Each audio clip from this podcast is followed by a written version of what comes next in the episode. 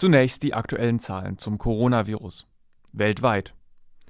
Die Johns Hopkins Universität meldet heute weltweit rund 537.800 bestätigte Corona-Fälle. Die USA melden heute mehr bestätigte Fälle als China. In China stagniert die Zahl der Fälle seit mehreren Tagen und liegt aktuell bei 81.800. Die USA melden heute 86 bestätigte Infektionen. Deutschland ist mit ca. 47.300 bestätigten Fällen das Land mit den fünftmeisten Infizierten. Mehr Fälle melden neben den Vereinigten Staaten und China nur Italien und Spanien. Italien ist das Land mit den meisten Corona-Toten. Die Zahl beläuft sich aktuell auf 8200 Todesfälle.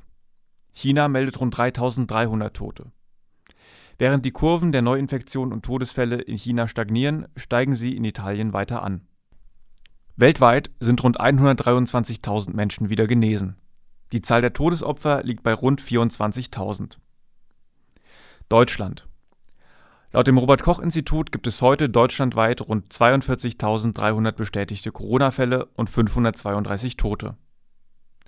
In Thüringen liegt die Zahl der bestätigten Fälle bei 542. Bisher sind in Thüringen vier Personen an den Folgen des Coronavirus gestorben.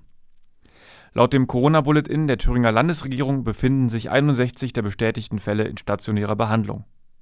Davon verlaufen laut der Landesregierung fünf Fälle schwer. In Jena gibt es aktuell 104 bestätigte Fälle. Damit ist Jena die Stadt mit den meisten positiv getesteten in Thüringen.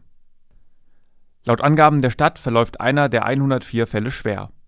Bisher ist in Jena eine Person an den Folgen des Coronavirus gestorben